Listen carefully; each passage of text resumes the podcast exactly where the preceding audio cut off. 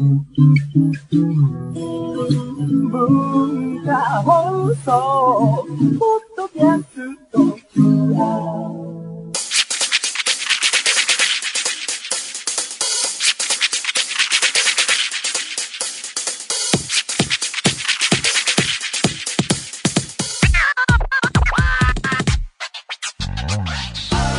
んばんは。内山聖輝のワンクール。パーソナリティの内山聖輝です。えー、12月も中盤になりましたが皆さんいかがお過ごしでしょうか？もう本当に東京もねすんごい寒くなってきてあのー外が寒い分にはですねまあ分厚いダウン着たりね中着込んだりして対策全然立ててなんとかいけるんですけど最近は本当家の中が寒くてですねあのまあ僕が住んでるマンションが特別寒いだけかもしれませんけどなんていうかね暖房あんまり使わないというかやっぱりこう部屋の湿度が下がって乾燥するのが嫌だなみたいなのがあの心の奥底にあるんでできるだけまあ使わずに済めばいいなという風にやってるんですがどうにもこうにも寒くて。この間なんかねまあ普通に部屋着みたいなところに分厚いこうボアのついたようなこうフードもついたようなものをパーカーを羽織り下もそういうボアになったやつを履いたりしてでそれでまだなんかね首元が寒いなっていうんでねマフラーとかしだしたりしてね。あげくの果てに手が冷えると。冷え性なんでね。手袋とかしたりしてね。もうちょっとよくわかんねえなっていう感じになって。もうそこでやっとあ暖房っていうものあったなと思って。それぐらいねこうエアコンねクーラーは結構使うんですけどこう暖房を使うことでなんか知らないけど抵抗感みたいなものがあってねなんかよくわかんないことになってるんですけどね。あのこれは本当なんとなく聞いた話ですけど北国の人とか本当に寒い地域の人ほど暖房をガンガンに入れて部屋温めるって言いますよね。昔社会の教科書で見た覚えありますけど窓が二重になっててみたいなドアが複雑でとか壁が分厚くてとかなんかね。でなんかあったかくして冷たいもの食べれたらなんだろうってね本当かどうか知りませんけどその逆を言ってるというかねなんであんなに自分を追い込んでるんだろうっていうねちょっとね悲しくなってきましたね。もう部屋のその時計についてる気温計の数値があれこれやばいなっていうこれ14度とか書いてあってこれはまずいぞっていうね暖房を使っていこうと思います。まあそんな話はどうでもよくてですねあの今週はサッカーでいろいろねトピックがあってねまずはやっぱりあの鹿島アントラーズえー、列を破り駒を進めた鹿島アントラーズがアトレティコナショナルという南米のチームですよね、えー、南米のチャンピオンと、えー、戦いまして3-0で勝つっていうね。僕あの幸運なことにね、えーテレビでリアルタイムで見てたんですがいや面白かったですね。いや本当にまさか勝つとは思ってなかったので歴史を作りましたよね。あの見ててもね本当に素晴らしい試合でまず何よりやっぱりサッカーにおいて守備は本当に大事なんだなと思ったというかあの攻め込まれてるんですが本当にもうあの最後の最後のところで防いでる感じとかねからの攻撃に転じる鹿島強いなって思いましたね。またやっぱりあの珍しいというか世界初のビデオ判定が、えー適用されての PK とかねもういろんな意味でこう新しい歴史を、えー作った試合だったと思うんですが決勝もね、えーリアルタイムでテレビで見れたらなと思うんですけども本当に興奮したいい試合でした。あとはですねあの J リーグでいうとあの前から話してきましたけども放映権がいろいろ動くんじゃないかと、まあ、事実動いていてですねスカパーが、えーっと J リーグの、関係がすごい大きく変化を迎えつつあってですね J リーグファンの方々は来シーズンは DAZN を契約するのかみたいなの考えてる人も多いと思うんですけれどもいやそういう意味でね、えー何で見るかっていうのは時代の変わり目がすごい、えー感じられる時期ですけれどもね。あとはあのチャンピオンズリーグの組み分けが発表されて決勝トーナメントのアーセナルがまたバイエルンとやるっていうね。そのなんですかね。またかっていう。いやでも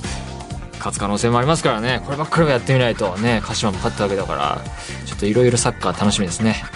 まあオープニングトークはこの辺で終わりましょうかね、えーというわけで、えー内山昂輝の1クールスタートです。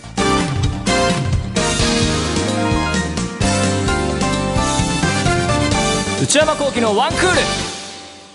それではお便りを紹介します。えー、ラジオネーム、ゴンタヌキさん。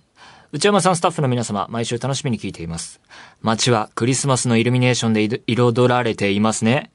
内山さんは暗い中光るものが好きだとおっしゃっていましたが、あなんか記憶ありますね。映画とかプラネタリウムとかね。えーイルミネーションはお好きですか？私はライトが樹木に絡みついているのを見ると、気も休みたいだろうに眠れなくてかわいそうと思ってしまうロマンのない女です。逆にロマンがある気がしますけどもね。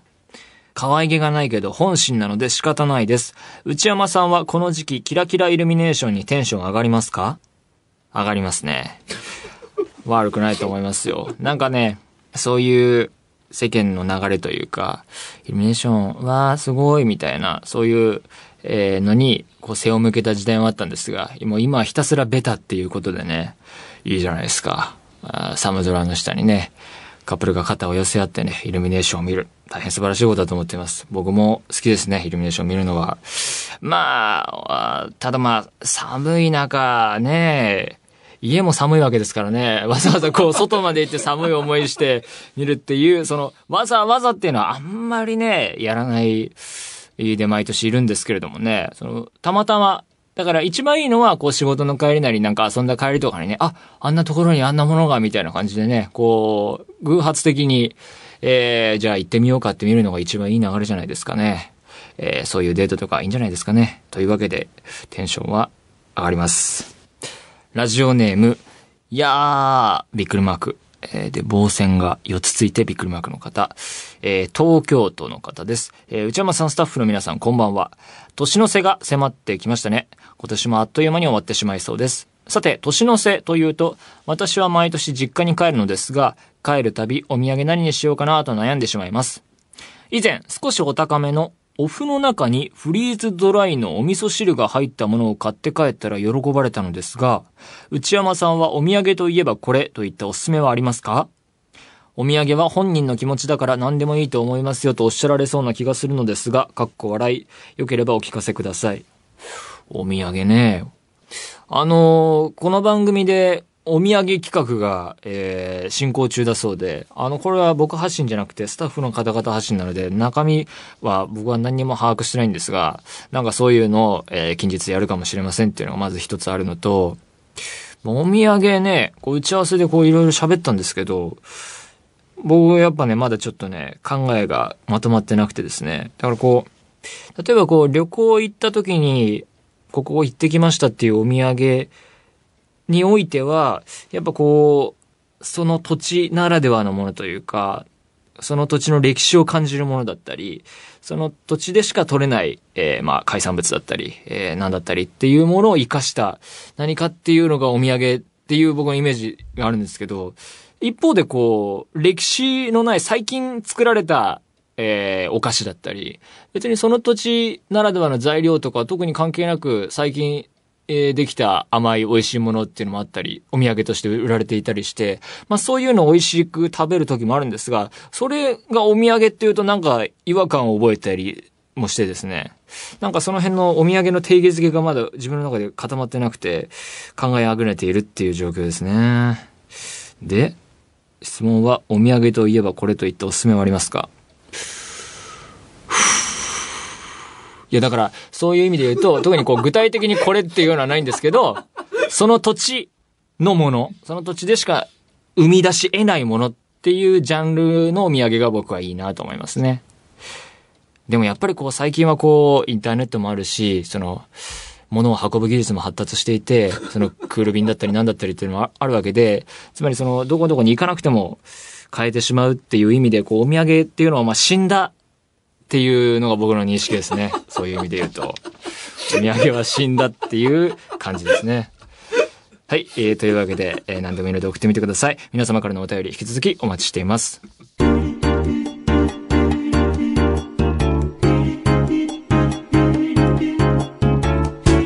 内山幸喜のワンクール。内山幸喜のワンクール。続いてはこちらです。iTunes トップソングを聞いてみた。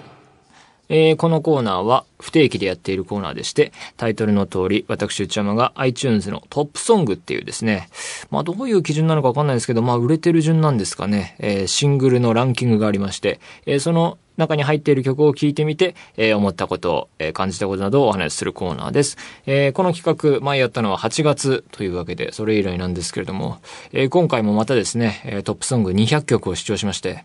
これがすごい時間かかるんですよね。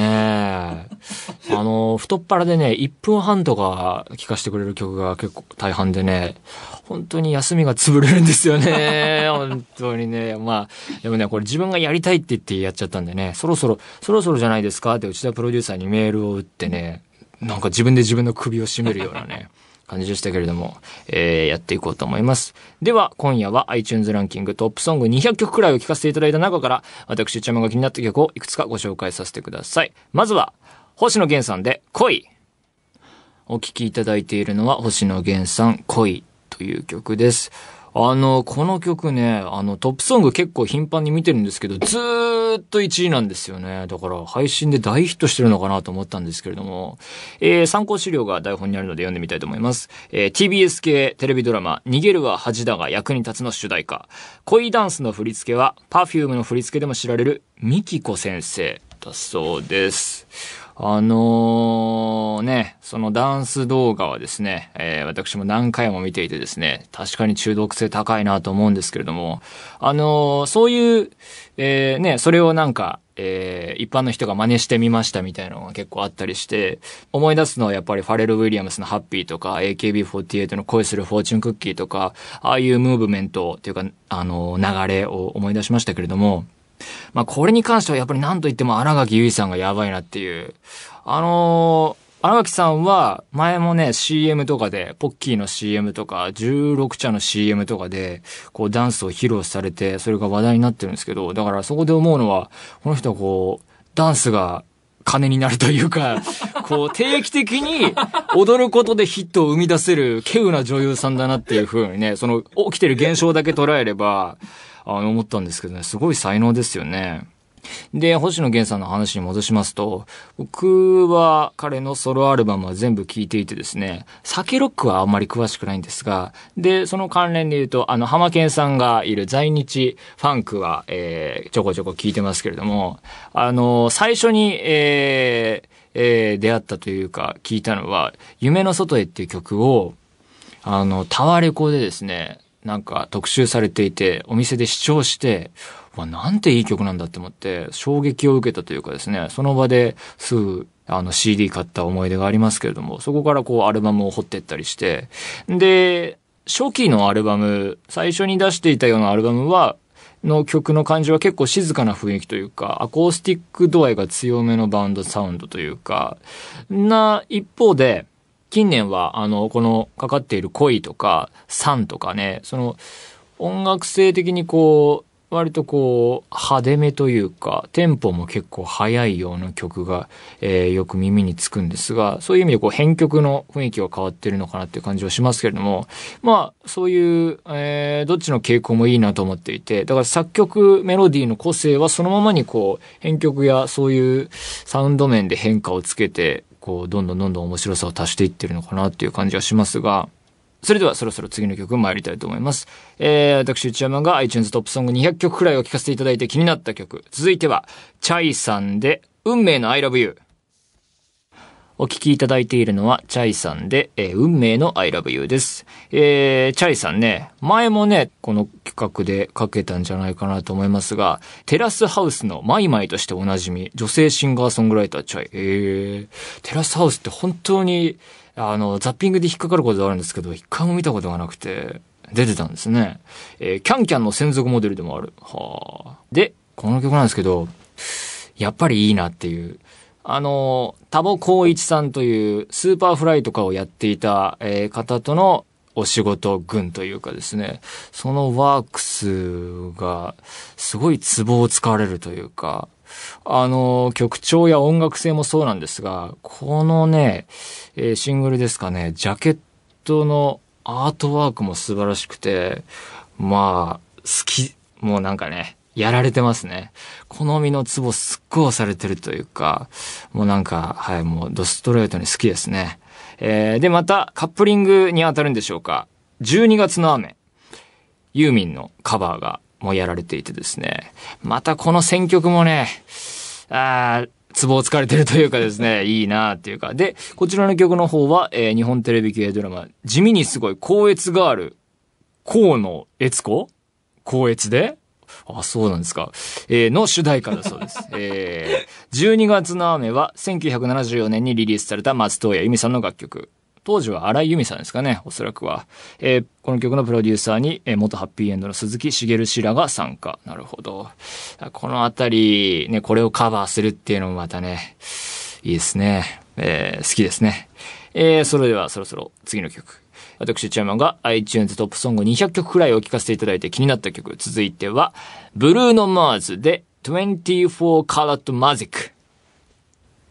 お聴きいただいているのは、ブルーノ・マーズで、えー24 Colored Magic。まあね、もう全世界でヒットしてるわけですからね、今更ここで流してもとは思ったんですが、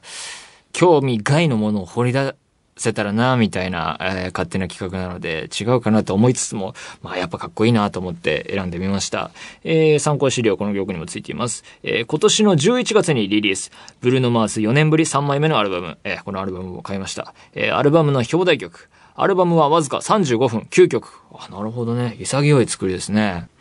あのーこの曲、まあ、こうやって聴くのもかっこいいんですけど、あの、YouTube にですね、海外の番組なんですかね、そういうのがオフィシャルで上げている、あのライブの動画があって、それがまたかっこよくて、まあ、バンドを従えていて、さらにこう、ダンサーであり、こう、コーラスみたいなことをする人たちも従えている映像なんですけど、それがすごくてですね、チャラくてかっこいいみたいな感じなんですよね。こうこのアルバムのジャケットもそうですけど、革新犯的にああいう格好をして、振る舞いをしてっていうか、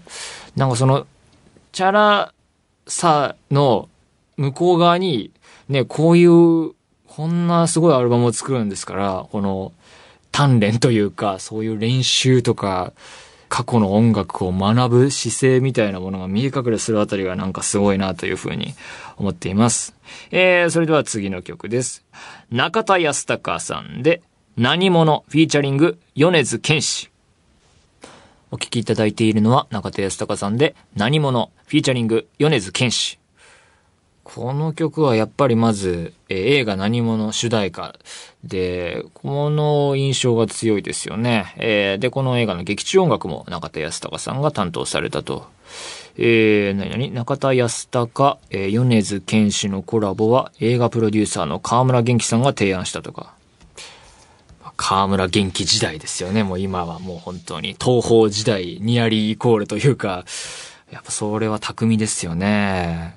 この何者っていう映画見てもいるんですが、この映画まず結構面白くてですね、あのー大学生あるある感というかですね、ああいうやついたなとか、あのーまずバンドサークルのシーンがあったり、演劇のシーンがあったりするんですが、もういろいろ思い出すことがありましたね。ああ、こういうバンドやってるやついたなとか、あの、ああ、こういう演劇やってるやついたなとか、それで見に行ったなとかね、なんかいろいろ思い出されるものもあったし、あとやっぱり見て思ったのは、こう、男に女性一人のその友達の構成は危ないぞっていうね、それはやめとけとこうね、いろいろ振り返りながらもね、思い出しましたけれども、曲を聴いて思ったのが、まあ、パッと聴いてかっこいいなと思ったんですけど、特にあの、ボーカルチョップっていうんですかね、声の断片をこうリズミカルに並べて、えーっていうやつが、まあ、パフュームでも、の中でも結構あると思うんですけど、あれが結構やっぱり、あの、耳に残るというか、心地よいですよね。えー、それではそろそろお次の曲。私、内山が iTunes トップソング200曲くらいを聴かせていただいて気になった曲。続いては、コトリンゴさんで悲しくてやりきれない。お聴きいただいているのは、コトリンゴさんで悲しくてやりきれないです。この曲はカバーでして、えー1968年にリリースされたザ・フォーク・クルセダーズのシングルのカバーです。えー参考資料として書いてあるのは、えーイムジン河が発売自粛になった時にその場で他の曲を作らざるを得なかった。当時のメンバーの気持ちを反映した曲と言われている。なるほど、なるほど。イムジン河も僕好きですね。えーやっぱりこの曲はあの、アニメ映画、この世界の片隅に、で、を見ててもすごい印象的だったんですが、まあ、映画の雰囲気ともマッチしていたし、カバーとしても素晴らしいし、で、コトリンゴさんは以前にもカバーされていたそうで、えー2010年にリリースされたアルバムの中でもやってるそうなんですが、またこ今回は、えー違うアレンジというか、えーまた新たにカバーしたバージョンとなっています。で、こう iTunes で見ているとですね、この曲はすごいもう、あらゆる人にカバーされていて、で、僕も思い出すものいくつかあったんですが、えー、連想したのは、やっぱり、えーこの曲かなと思って次の曲を聴いていただきたいと思います。小田切丈さんで、悲しくてやりきれない。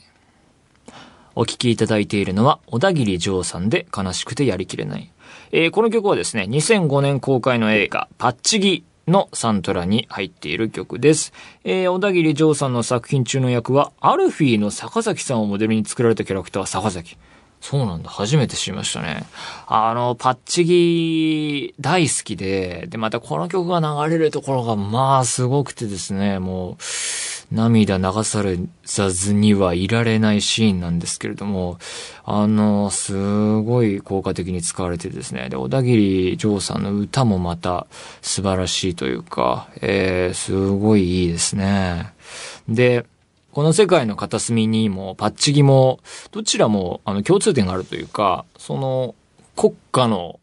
えー事情に左右されてしまう個人を描いている。で、言い換えるならばこう歴史のうねりというか、そういうものに翻弄される、えー個人、家族が描かれているっていう意味で、この曲が、えーすごい印象的だなというふうに、えーで、連想してかけてみました。改めて聞いてもいいですね。パッチギが見直したくなりましたね。えー、というわけで、えーいかがでしたでしょうか。またね、えー期間を置いてできたらなと思うんですが、最近あの、Apple Music が結構、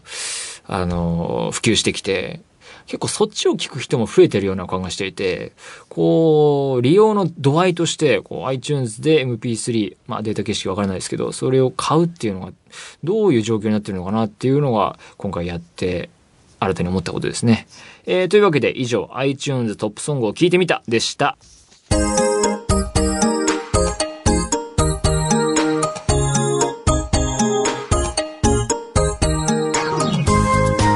山幸喜のバンクール、そろそろお別れのお時間です。えー今週はね、音楽企画もやってみましたが、いかがでしたでしょうか？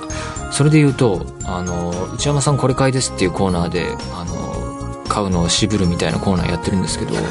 最近ね、買いまして、Bluetooth イヤホン、繋がなくても聞けるっていう、坊主のやつを買いましてね、とっても便利です。それでは番組では引き続き皆様からのメールをお待ちしています。普通歌の他にコーナーへの投稿も募集しています。オープニングトーク用のトークテーマを提案していただく内山さんこれで1分お願いします。買い物部長の私内山の財布をこじ開けられるような買いな商品をお勧めしていただく内山さんこれ買いです。今抱えている悩みをなるべく詳しく教えていただくお悩みプロファイル。皆さんのブルーな思い出をポエムにしていただくブルーポエム。他にも初上陸もののグルメを取り上げる初上陸キッチン。私が最近見た映画についてただひたすら語るムビログ。映画以外の話題を取り上げるテーブルコラム。これらのコーナーで取り上げてほしい。お店やテーマ作品なども募集中です。アドレスは one.joqr.net one.joqr.net one の綴りは one です。えー番組公式ツイッターアカウントは、アットマーク、one アンダーバー joqr です。えーこちらもぜひチェックしてください。えーポッドキャストも配信中でございます。更新時間は毎週火曜日のお昼12時予定です。それではまた来週、さようなら。